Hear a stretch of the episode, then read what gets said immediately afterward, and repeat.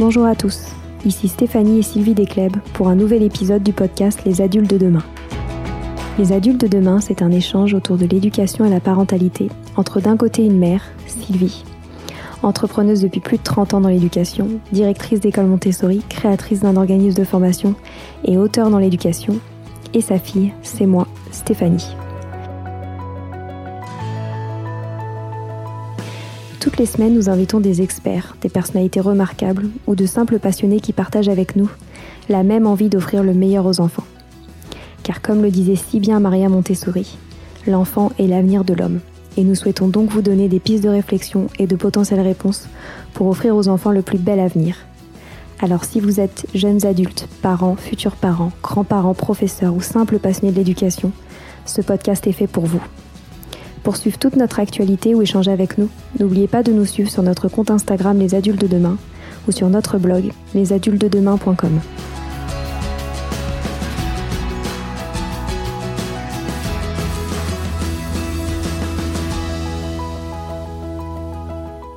Bonjour à tous. Aujourd'hui, nous parlons de naturopathie pour les enfants avec Nadia, auteure de l'ouvrage Enfants en bonne santé toute l'année. Nous avons donc parlé d'alimentation, de sommeil, de système immunitaire, de lumière, de mouvement et surtout d'espace de création et d'autonomie.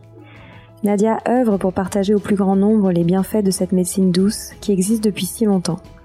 On a adoré tous ces enseignements pratiques à appliquer au quotidien en famille. Je vous souhaite de passer un aussi bon moment que nous. Bonne journée à tous.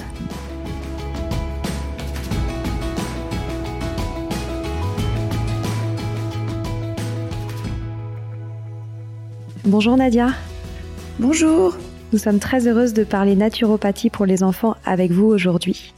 Avant de vous poser toutes mes questions, je vais vous présenter rapidement. Vous êtes naturopathe, mère, conférencière et auteur de l'ouvrage Enfants en bonne santé toute l'année. Vous aidez les parents à prendre soin de leurs enfants toute l'année grâce à une médecine douce, la naturopathie. Mais est-ce que vous pourriez nous expliquer ce qu'est la naturopathie? Oui, avec plaisir Stéphanie. Alors la naturopathie, c'est une, euh, comme vous l'avez dit, une médecine douce, c'est la qualification qu'on donne euh, euh, de manière, on va dire générale, voilà, dans le langage commun. Mais en fait, c'est une médecine non conventionnelle officiellement. Elle fait partie des médecines reconnues par l'OMS, donc l'Organisation mondiale de la santé. Euh, dans laquelle on a donc trois types de médecine. On a l'allopathie qu'on connaît tous, c'est les médecins qu'on va consulter pour euh, bah, les bobos du quotidien, les, les urgences aussi. C'est la médecine euh, justement d'urgence qui intervient quand il y a des problèmes aigus de douleur, où il y a des interventions rapides qui doivent avoir lieu. Ensuite, il y a toutes les médecines, enfin la médecine homéopathique, mais qui du coup inclut pas mal de choses aussi qui est une médecine à part entière. Elle ne l'est pas forcément euh, en France, mais on va dire qu'au niveau mondial, elle l'est. Et la troisième catégorie qui va nous intéresser plus aujourd'hui, c'est les médecines traditionnelles. Donc la médecine traditionnelle chinoise avec l'acupuncture notamment, mais pas que, il y a les ventouses, il y a plein d'autres pratiques. Euh, la médecine ayurvédique en Inde, les médecines traditionnelles en Afrique, en Amérique latine qui sont euh, davantage orales, et la naturopathie en Occident, donc Europe, Amérique du Nord, euh, Canada, euh, voilà. Et donc toutes les médecines sont complémentaires. C'est pour ça que des fois aussi on dit médecine complémentaire. Euh, nous, on n'est donc pas dans l'urgence, on n'est pas sur les choses aiguës, les gens ne viennent pas nous voir pour une otite ou pour une douleur de dents, mais ils viennent quand il y a récidive, quand il y a quelque chose de chronique, quand il y a un terrain qui est déréglé et qu'ils ont besoin de, soit d'espacer les crises qui vivent, si c'est des maladies vraiment installées, soit de d'arriver à remonter suffisamment la pente pour ne plus en avoir. Super intéressant. Et pourquoi vous êtes intéressée à la naturopathie? Alors, je m'y suis penchée parce que j'ai euh, évidemment moi-même eu des soucis euh, mhm. et que la médecine euh, que je, je, ne connaissais que la médecine moderne en fait jusqu'alors, c'était il y a une dizaine d'années, et elle ne trouvait pas de solution qui me convenait. C'est-à-dire qu'il y avait des solutions, à savoir suppression des symptômes, mais il n'y avait pas de réglage de fond et surtout je ne savais pas, je n'arrivais pas à comprendre ce que j'avais. Et ça, ça c'était quelque chose qui me dérangeait euh, profondément. J'avais besoin, ce besoin de comprendre et donc j'ai fouillé. J'ai fouillé et je suis arrivée sur euh, la naturopathie. Donc du coup, euh, après moult recherches, en fait, je ne connaissais pas. Et j'avais évidemment plein de croyances, plein de peurs, plein de choses à travailler. Ce que j'ai fait en m'y confrontant. Et comme ça a fonctionné, et que j'ai eu des enfants par la suite, euh, je me suis dit mais c'est quand même vraiment dommage de pas démarrer par ça pour éviter justement d'en arriver au dérèglement. Et donc j'ai pris le problème à l'envers, euh, dans le bon sens entre guillemets, comme on devrait le faire en fait, mais qu'on nous a pas appris. Et je, je, je me suis rééduquée, j'ai commencé l'éducation de mes enfants et de leur santé comme ça. Et euh, on est allé par étapes et hum, c'est comme ça que j'ai fini par euh, bah, me former en fait. Et, et maintenant, euh, mon, mon but, c'est de partager avec un maximum de parents. C'est pour ça que je suis là aussi aujourd'hui. C'est pour ça que j'ai écrit le livre. Et c'est évidemment pour ça que je fais des consultations. Euh, pour que les parents, pas forcément qu'ils fassent tout comme les naturopathes le font, mais qu'ils aient accès à l'information et qu'ils puissent faire des choix euh, éclairés. C'est-à-dire que s'ils optent pour l'homéopathie ou l'allopathie dans certains cas, pour X raisons qui sont les leurs et qui leur appartiennent, euh, ils le font euh, en toute conscience et, et ils savent qu'ils peuvent revenir à autre chose à un autre moment. Et ça, c'est important pour moi parce que je trouve que les parents ne disposent pas assez de choix. Ce sont des faux choix ou des fois des choix par défaut ou dans l'urgence. Et ça, c'est dommage. Donc voilà un petit peu euh, ce pour lequel j'œuvre euh, aujourd'hui. Vous avez fait référence au dérèglement. Euh, Est-ce que vous pouvez nous donner un petit peu plus d'informations là-dessus? Oui, alors c'était quoi exactement le dérèglement de... de par exemple, vous dites euh, que justement, euh, pour vos enfants, vous préfériez avoir une, une méthode plutôt préventive pour éviter de faire face à des dérèglements? Ah oui, d'accord. Donc dans ce sens-là, oui. Euh, en fait, on peut anticiper les réactions du corps. C'est-à-dire que si on lui donne un milieu propice à son plein épanouissement, euh, c'est ça qui va se passer. Alors c'est sûr que dans la société dans laquelle on vit aujourd'hui, sous nos latitudes, on est euh, à contre-courant sans cesse, donc c'est un peu compliqué. Mais il y a quand même des basiques qu'on peut et qu'on se doit de respecter le plus possible pour au moins espacer les épisodes de maladie. En fait, le corps, il est programmé pour aller bien. et quand il va pas bien, euh, c'est l'expression d'un dysfonctionnement interne qui part toujours de l'émotionnel, ça c'est la base, et qui ensuite euh, s'exprime dans le corps. Il va s'exprimer d'autant plus s'il y a une charge euh, de toxines élevée. Et c'est sur cette charge de toxines qu'on va jouer beaucoup en naturopathie, puisqu'on est sur de la physiologie mais pas que. On est dans une médecine avec une approche holistique, donc on va aussi s'intéresser par le biais des fleurs de bac, par exemple, ou par le biais de la réflexologie plantaire, ou à d'autres euh, techniques euh, dont nous disposons, à tout l'aspect émotionnel aussi. Et puis évidemment, on en parle en consultation. Je l'ai pas dit, mais les consultations sont longues, c'est 1h30. Donc on a vraiment le temps de parcourir avec les parents ou les enfants, quand ils viennent aussi, euh, bah, ce qui leur arrive, ce qu'ils traversent, ce qu'ils vivent, à tout point de vue. Donc c'est ces dérèglements-là sur lesquels on va euh, se pencher pour traduire ce qui se passe, expliquer aussi, parce qu'il y a plein de personnes, donc les enfants, les adolescents, les parents, qui ne comprennent pas ce qui leur arrive. Or, tout s'explique.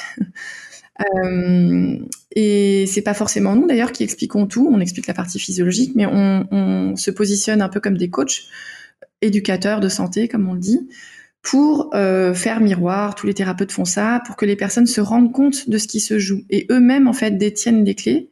Ils ont juste besoin de temps, d'un cadre dans lequel le faire et puis euh, bah, de, de, questions aussi pertinentes pour pouvoir euh, arriver très vite en fait aux réponses et ensuite bah, résoudre le problème qui se pose à eux. Et après, euh, ça re rentre dans l'ordre puisque le corps est fait pour bien fonctionner. Est-ce qu'il y a d'autres principes de base autour de la naturopathie que vous n'avez pas évoqué alors oui, euh, les principes de base, c'est vraiment de respecter euh, les besoins primaires du corps, à savoir euh, le sommeil, l'exposition à la lumière naturelle, une alimentation hypotoxique, enfin une alimentation, on va dire physiologique la plus clean possible. On y reviendra certainement par rapport aux enfants. un, environnement sécur hein, pour les enfants qui grandissent dans voilà avec des, des référents affectifs. Alors c'est j'ai j'ai envie de dire de pas de préférence les parents, mais bon, évidemment c'est mieux, mais c'est pas toujours nécessaire en fait, juste qu'ils aient en tout cas des référents de confiance en qui les parents peuvent avoir confiance aussi. Euh, et puis, euh, puis après, voilà, euh, un espace de, de, de, création, ça on pourra en parler, faire le, le parallèle avec les écoles, le système éducatif. Euh, mais voilà, qu'ils puissent aussi bouger. Ça, c'est vrai que c'est quelque chose qu'on oublie, mais en fait, c'est un besoin vraiment fondamental. Et en, dans la pédagogie Montessori, c'est vraiment une, une, partie très importante dans justement la façon d'apprendre et euh, l'ancrage des apprentissages. Et c'est quelque chose qui échappe complètement à, aux parents souvent parce qu'on on, a nous-mêmes grandi dans un système où on est très euh, figé, statique. Donc ça, c'est aussi quelque chose auquel euh, euh, j'accorde beaucoup d'importance. Alors j'en parle beaucoup chez les petits au niveau de la motricité libre, mais en fait, ça continue bien après. Donc on pourra peut-être en parler ensemble. Oui, super intéressant. Ces piliers-là sont importants. Vous avez évoqué tout à l'heure les consultations naturopathie. Est-ce que vous pourriez revenir sur une consultation type pour des enfants? Oui, alors euh, les, parents viennent souvent. Malheureusement, dans ce, dans ce type de médecine, alors on devrait venir euh, en prévention, c'est-à-dire quand tout va bien pour aller mieux. Ça, c'est le, principe de base.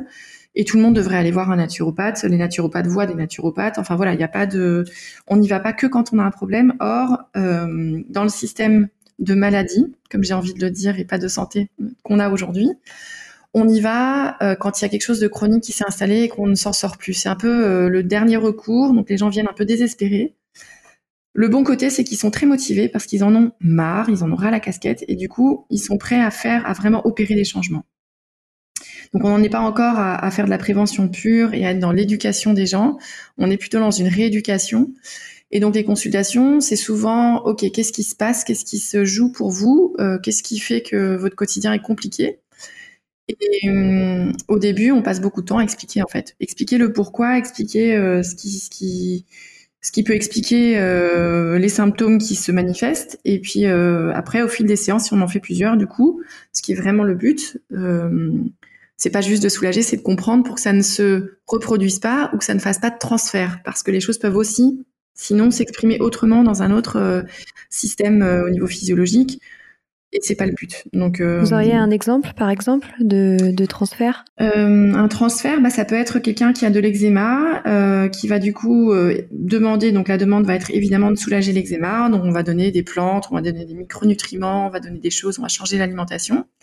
Mais si l'eczéma a aussi une grande part émotionnelle, ce qui est souvent le cas pour les problèmes de peau, si on ne remonte pas à ça, ça peut faire un autre transfert ailleurs au niveau physiologique qui peuvent s'exprimer, euh, des, des, prurites, donc euh, ça peut démanger euh, à d'autres niveaux, mais pas faire forcément de l'eczéma, ou juste brûler.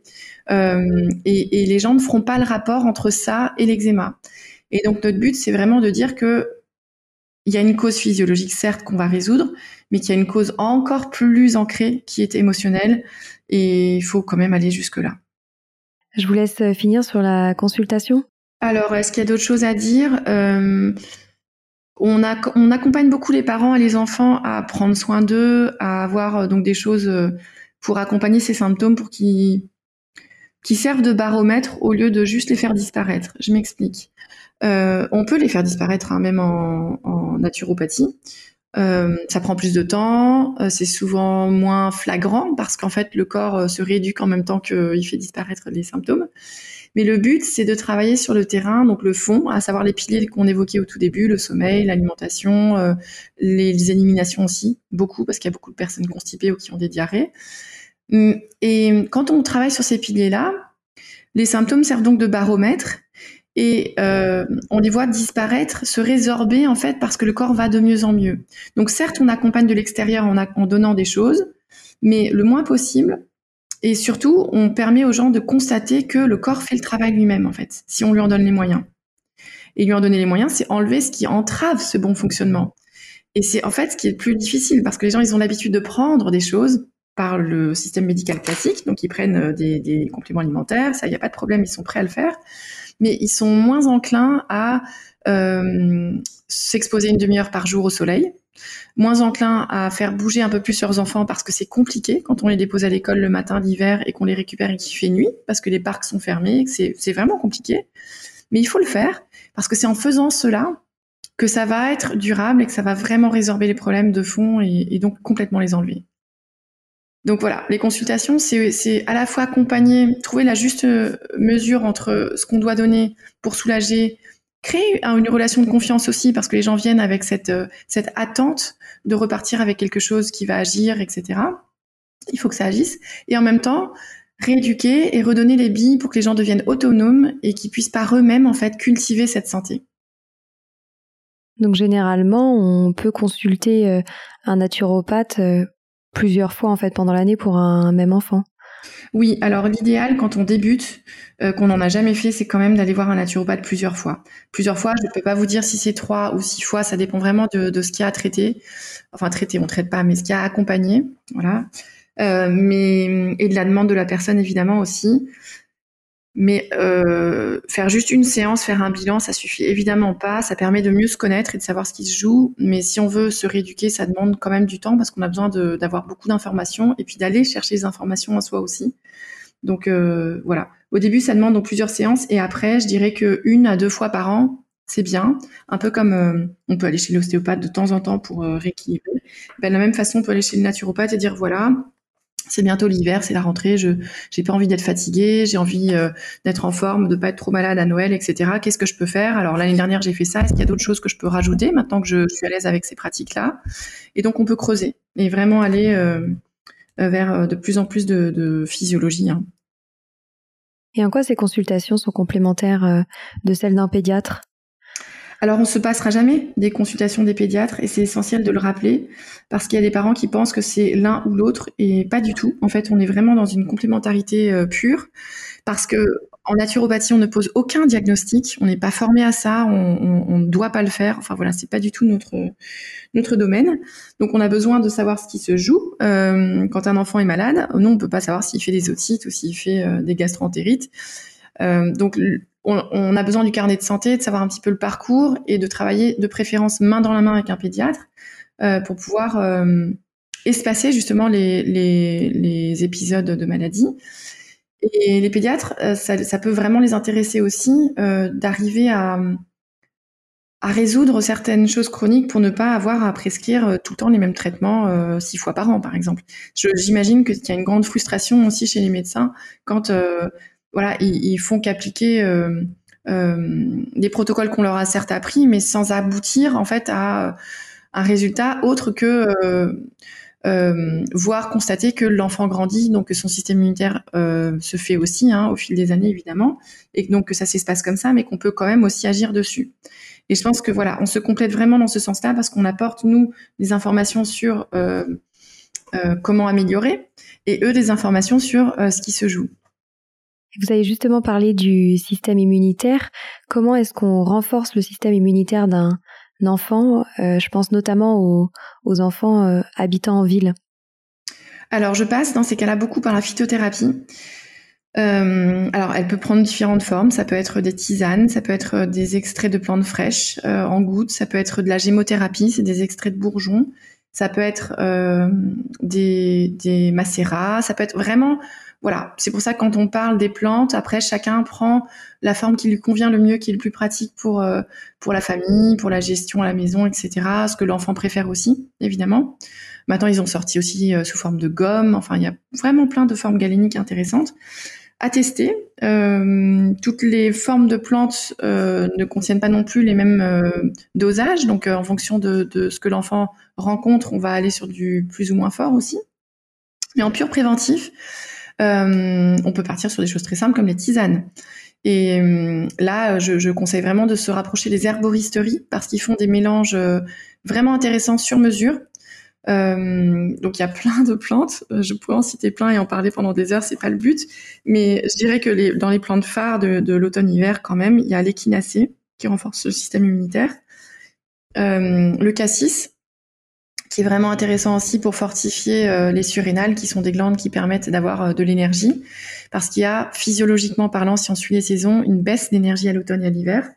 En fait, on n'est pas censé travailler euh, l'automne-hiver. Si on suit les, les, saisons et ce qui se joue dans la nature, on est censé ralentir le rythme. Donc on devrait avoir moins école, moins travailler et se reposer plus. Malheureusement, c'est pas le cas encore. Euh, donc on, va on va venir stimuler un peu euh, les fonctions du corps en, boostant bah, les sécrétions des, des hormones. Hein. Et, les surrénales et le cassis fonctionnent très bien de pair. Et c'est en plus quelque chose qui passe très bien chez les enfants parce qu'au niveau du goût, c'est génial.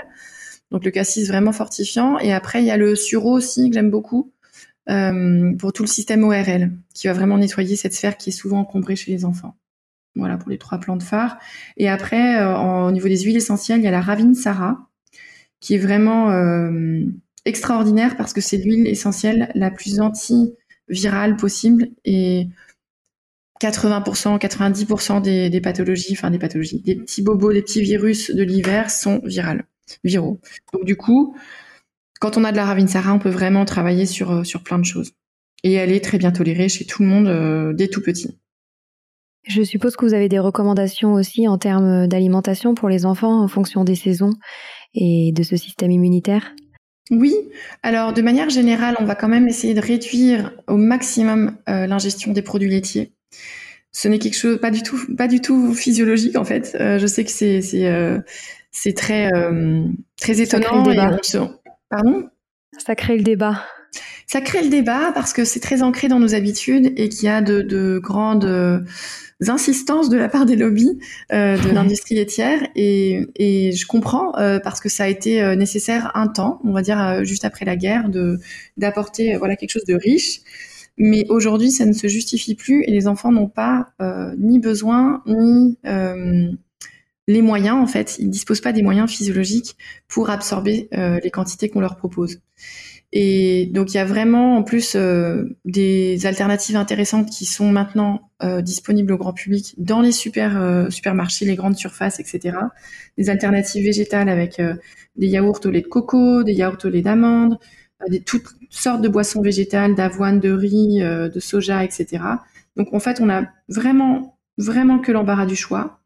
Alors, il faut quand même rappeler que jusqu'à 3 ans, il faut que l'enfant dispose de lait maternisé, donc soit le lait maternel, c'est évidemment euh, le, plus, adéquat, quand c'est possible et quand c'est OK pour la maman. Euh, quand c'est pas possible, un lait maternisé, donc euh, qui est spécifique, hein, premier, deuxième, troisième âge, qui peut être d'origine animale ou végétale. Et c'est là où les gens ne savent pas encore que ça existe vraiment. En fait, c'est quelque chose que même les parents qui me consultent euh, ne connaissent pas ou très peu. Donc il y a cette possibilité-là. Je dis pas que c'est celle qu'il faut choisir, je dis juste que ça existe et que quand on fait un choix, il faut le faire en connaissance de cause. Donc voilà, vraiment mhm. renseignez-vous sur ce qu'il y a. Et quand on opte pour ces choix-là, on a beaucoup moins de sécrétion de mucus, beaucoup moins d'encombrement au niveau du système ORL. Donc vraiment, vraiment beaucoup d'allègement et de et de bonne santé, vraiment. Après, euh, les gens qui n'y vont pas, n'y vont pas pour des raisons euh, éducationnelles et puis pour des, peurs en fait. Et c'est des peurs qui leur appartiennent, qui ne sont pas les peurs de leurs enfants. Donc je conseille vraiment de travailler sur ces peurs-là. Et c'est en ça qu'il faut euh, se renseigner, être éduqué, être rassuré, enfin voilà, pouvoir tester. Et, et c'est très important parce que les laits que je recommande qui sont donc d'origine végétale, quand je le recommande, euh, sont maternisés, donc contiennent tout ce qu'il faut pour que l'enfant grandisse dans les bonnes conditions. Ça, c'est jusqu'aux 3 ans de l'enfant. Au-delà, vraiment au-delà, euh, quand l'enfant a toutes ses dents et qu'il a 3 ans, il n'y a aucune raison de continuer avec du lait d'origine animale. Aucune. C'est-à-dire que les, adolescents qui, en prennent, les adultes qui en prennent, euh, c'est pas du tout physiologique. Ils disposent de beaucoup moins d'enzymes pour digérer ce lait. C'est pour ça d'ailleurs que maintenant les industriels ont sorti des laits sans lactose. Mais le lactose est scindé de manière chimique, donc c'est pas l'idéal. Euh, l'idéal, c'est quand même de passer sur quelque chose qui est complètement euh, naturel et, très bon pour le corps. Et en ce faisant, on se rend compte qu'il y a euh, bah, beaucoup moins de problèmes au niveau des sinus, au niveau des bronches, au niveau même de la gorge. Et donc, voilà, en switchant sur ça, on évite plein de, plein de soucis. Donc, donc voilà. Est-ce que vous avez d'autres recommandations euh, sur l'alimentation? Moi, je sais que dans votre livre, euh, c'est hyper bien fait. Vous faites euh, des recommandations par saison, donc forcément, vous recommandez de plutôt consommer des, fruits et légumes de saison. Peut-être que vous voulez rajouter quelque chose là-dessus? Oui, alors du coup, bah, c'est vrai que ça rejoint la question d'avant, et, donc il y avait les produits laitiers. oui, je vais pas redire, ça c'est des choses que tout le monde sait maintenant, que les gens suivent vraiment bien. Enfin, j'ai des super retours sur les gens qui en France, on a quand même la chance de disposer de plein de marchés. Les gens, voilà, ils y vont, ils font attention, ils font du mieux qu'ils peuvent et c'est génial. Ça marche très très bien. C'est plus dans ce qu'ils rajoutent en fait à cette base-là. Donc euh, le gluten, euh, qui n'est pas mauvais en soi, mais c'est des versions euh, modernes en fait qui sont néfastes. Donc repartir sur des versions plus anciennes, à savoir le petit épeautre ou le camut, ou voilà, il y a vraiment des, des, variétés de blés anciens qui sont tout à fait acceptées par le corps. Euh, ne pas avoir que ça, parce que du coup, on peut divertir en partant sur du sarrasin, sur de la farine de riz. Il y a plein de recettes sympas aujourd'hui, euh, faciles à faire, qui permettent de varier et donc de ne pas tomber dans une intolérance, voire une allergie complète au gluten. Donc, comme, on est dans une médecine préventive, on, comme voilà, on essaie vraiment de varier, d'ouvrir au maximum. Et dans ces cas-là, en général, les gens bah, ne tombent pas dans, dans, les, les refus, le refus total du corps.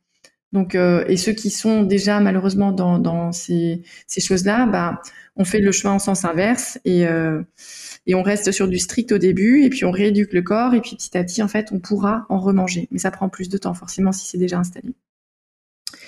Et au niveau alimentaire, après, quelque chose qui manque souvent, c'est euh, les huiles de bonne qualité. Euh, les gens consomment beaucoup d'huile d'olive, mais il leur manque des oméga 3. Donc euh, ça, c'est vrai que c'est quelque chose qui est vraiment récurrent.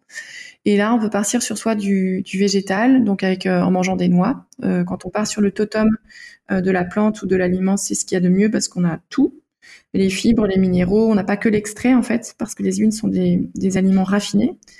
donc les noix, l'huile de noix. Après, si on veut partir sur des huiles, l'huile de cameline, l'huile de chanvre. Et après, dans l'alimentation aussi, on a au niveau végétal du chanvre. Nous, on consomme par exemple beaucoup de chanvre décortiqué dans les yaourts végétaux. Euh, dans les salades. C'est des choses qu'on rajoute un peu à l'instar des graines de tournesol ou de courge, mais ça contient beaucoup, beaucoup d'oméga 3. très, très intéressant. Euh, il faut savoir qu'il faut un quart d'oméga 3 pour trois quarts d'oméga 6. Donc euh, voilà, un peu d'oméga 3 le matin dans un yaourt végétal, c'est super intéressant. Et puis l'huile d'olive au fil de la journée, ça c'est très bien aussi. Et au niveau animal, on peut partir sur des petits poissons gras. ça, ça passe très bien chez les enfants. Donc les sardines en boîte, les petits macros. ça peut être des anchois sur une pisse saladière. Ça peut être euh, des harengs aussi, il y en a qui adorent les harengs. Enfin voilà, ces petits poissons-là, comme ça, on est sûr d'avoir un apport en oméga 3 euh, satisfaisant pour le développement cérébral de l'enfant, pour le système nerveux aussi, quand il y a beaucoup d'irritabilité, quand il y a de l'hyperactivité, quand il y a des enfants qui sont euh, très cérébraux. Euh, bah voilà, on va leur, les nourrir et apporter beaucoup d'oméga 3 pour fluidifier les influx nerveux. Super intéressant. Et euh, vous avez parlé tout à l'heure du manque de lumière. Euh, moi, ça m'intéresse beaucoup de savoir comment est-ce qu'on compense euh, ce manque de lumière. Vous parliez tout à l'heure euh, des rythmes de l'école qui peuvent empêcher, durant l'automne ou l'hiver, d'avoir suffisamment de lumière. Comment est-ce que les parents peuvent accompagner leurs enfants là-dessus?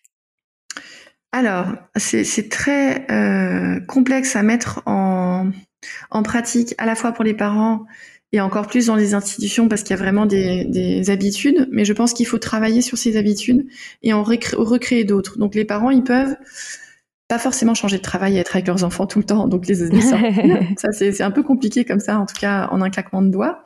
En revanche, ils peuvent euh, faire partie de groupes de parents, échanger avec les, professeurs et mettre en place euh, les jours où les enfants sont à l'école, des moments où les enfants sortent.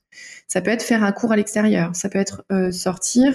Donc il y a toujours les récrés évidemment, mais préparer les, les les faire en conscience, dire aux enfants voilà c'est important que vous sortiez. Si vous avez chaud, enlevez votre t-shirt. On vous dira pas de mettre le pull par peur que vous tombiez malade.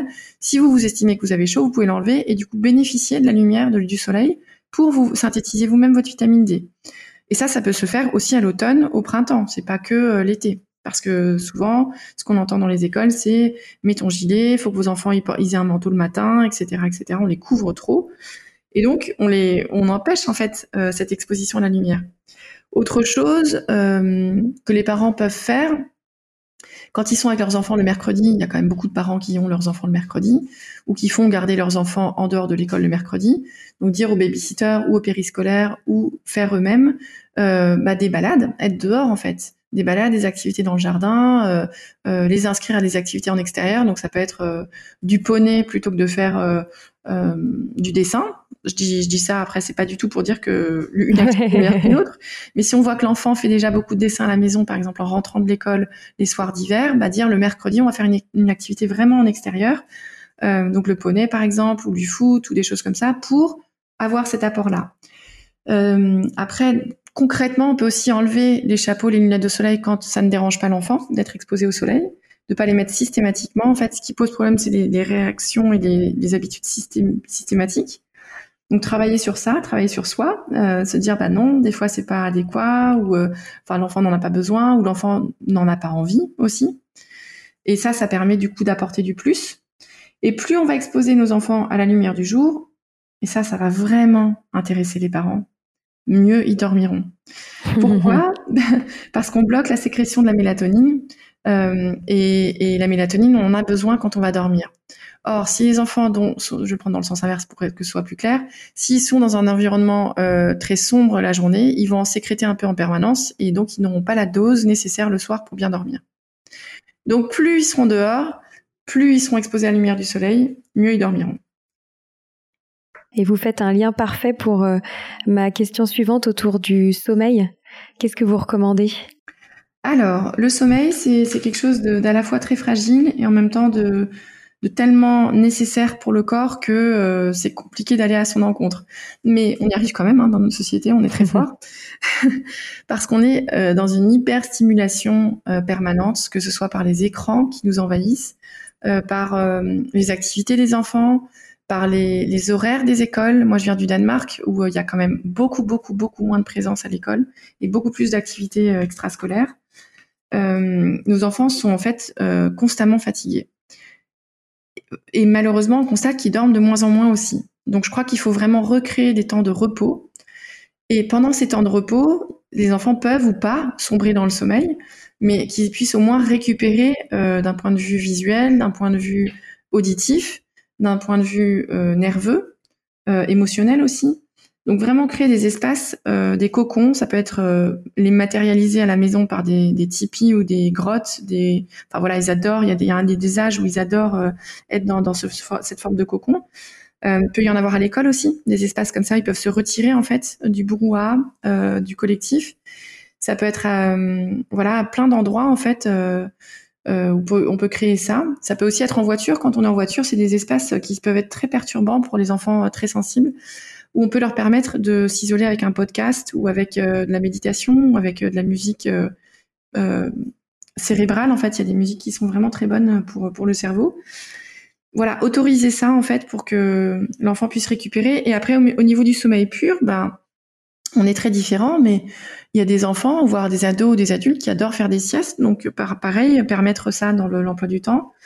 Euh, et après, euh, être à l'écoute des besoins de l'enfant. Euh, il y a des enfants qui ont besoin de se coucher très tôt, bah du coup décaler l'horaire du dîner, sortir du travail plus tôt, retravailler plus tard. Enfin, vraiment faire attention à ces besoins-là, parce que si ces, choses-là sont respectées, bah, l'enfant est moins malade en fait. Donc il y a moins de, journées de stress où les parents doivent quitter le travail pour aller chercher l'enfant.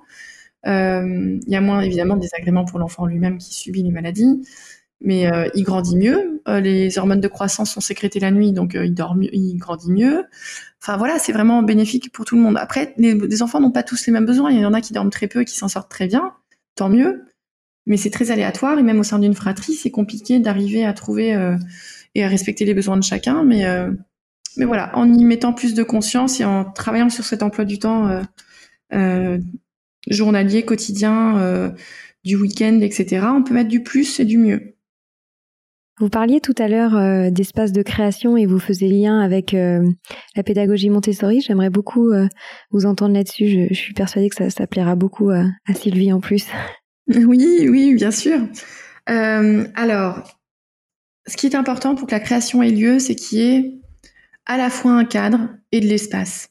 Et ça, c'est quelque chose qui est fondamental dans la pédagogie Montessori. Vous en parlerez mieux que moi, euh, même si je l'ai vécu de l'intérieur, parce que mes enfants ont été scolarisés dans une école Montessori. Mais c'est ce qui m'a beaucoup plu, parce que je trouve que euh, nos enfants sont des individus à part entière et que c'est important de respecter, non seulement de respecter, ça c'est la base, mais de laisser éclore euh, la personnalité de chacun, parce que c'est la contribution que nous avons tous à apporter au monde dans lequel on vit, et c'est la richesse euh, bah, des échanges qu'on a avec euh, les gens qu'on côtoie, qu'on rencontre, qu'on croise.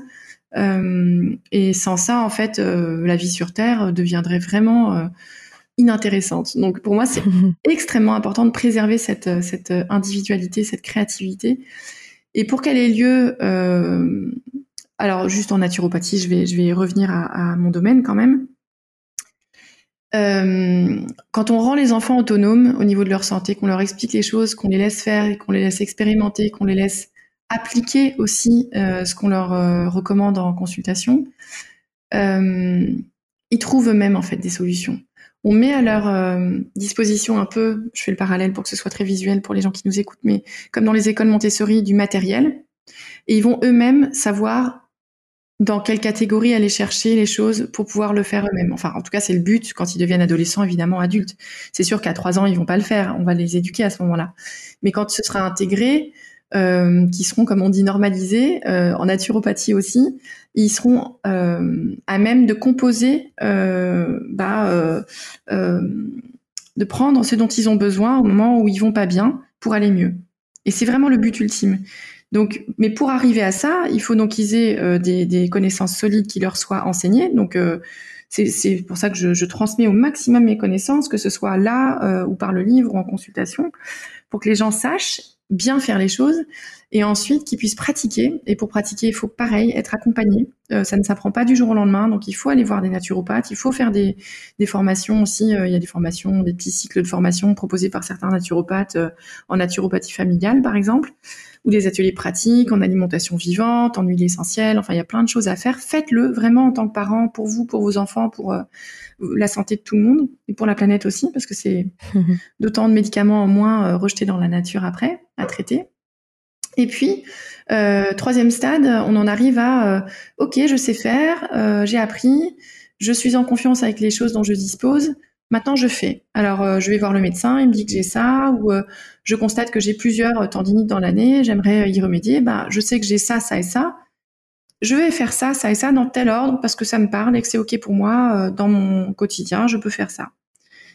Voilà, un petit peu ce que ça peut donner du coup au niveau de la créativité, de l'autonomie, de, de ce que les, les enfants ou les futurs adultes peuvent faire par eux-mêmes. c'est super. Je pense que Sylvie euh, serait d'accord pour euh, pour dire qu'on est complètement aligné avec euh, cette façon de voir les choses. Ah oui, complètement, complètement, j'adore, j'adore.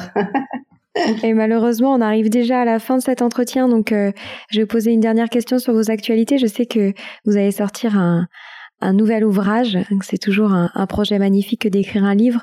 Est-ce que vous pourriez nous, nous parler de ce projet et de potentiellement d'autres projets qui touchent à la parentalité, à l'éducation et la naturopathie? Oui, bien sûr, Stéphanie, avec plaisir. Alors, c'est, c'est les ouvrages demandent euh, beaucoup de travail, beaucoup de temps, on s'en rend pas toujours compte, et c'est, ouais. des, c'est des, projets. Euh... Pardon? Non, non, mais je suis d'accord. On... Avec, je pense que Sylvie peut aussi témoigner de ça, oui, du temps que ça lui prend. ça prend tellement de temps d'écrire un livre, mais tellement de temps. On se rend pas compte, on a l'impression que c'est, c'est facile et, et, c'est vrai que quand on a un message euh, à, à, à transmettre, euh, euh, on sait pourquoi on le fait, mais ouais. euh, faut, faut, vraiment euh, se, se, dire que c'est euh, effectivement des heures et des heures et des journées et des nuits parfois de travail, mais c'est fait avec plaisir et avec le cœur parce que il y a, y, a, tellement à, retransmettre. En fait, la naturopathie c'est quelque chose qui existait avant et qui était euh, bah, la médecine, euh, la médecine en fait, d'avant, avant l'arrivée des antibiotiques. Donc il n'y a pas si longtemps que ça.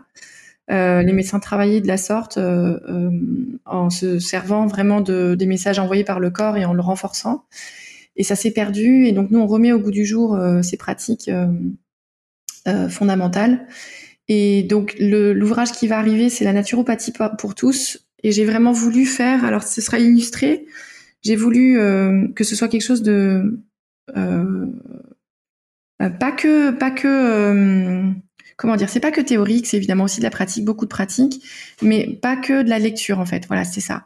J'ai fait appel à une illustratrice euh, qui a énormément d'humour et énormément de, finesse dans sa façon de présenter les choses. Donc j'espère vraiment que ça va plaire à tout le monde.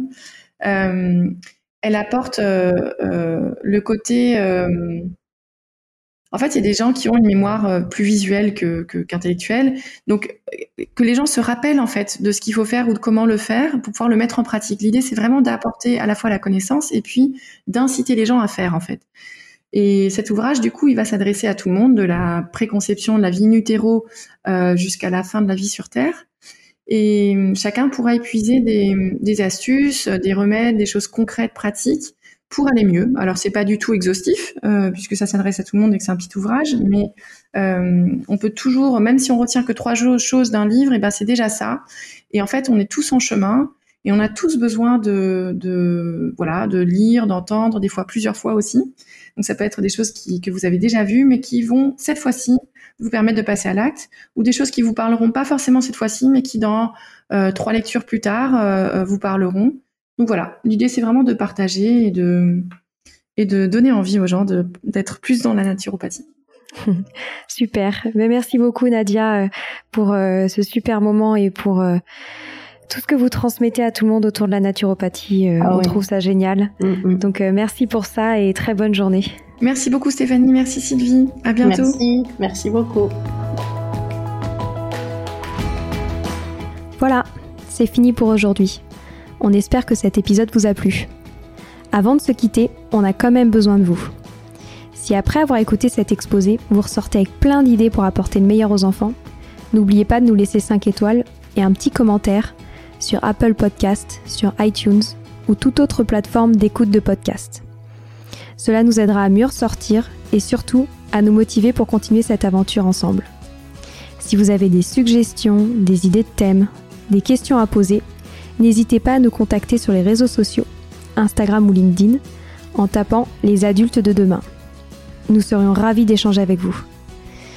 Si vous souhaitez en savoir davantage sur Sylvie, je vous invite vraiment à aller voir son blog sylvidescleb.com ou à la suivre sur Instagram en allant sur son profil Sylvie Desc, D-E-S-C, du bas Montessori.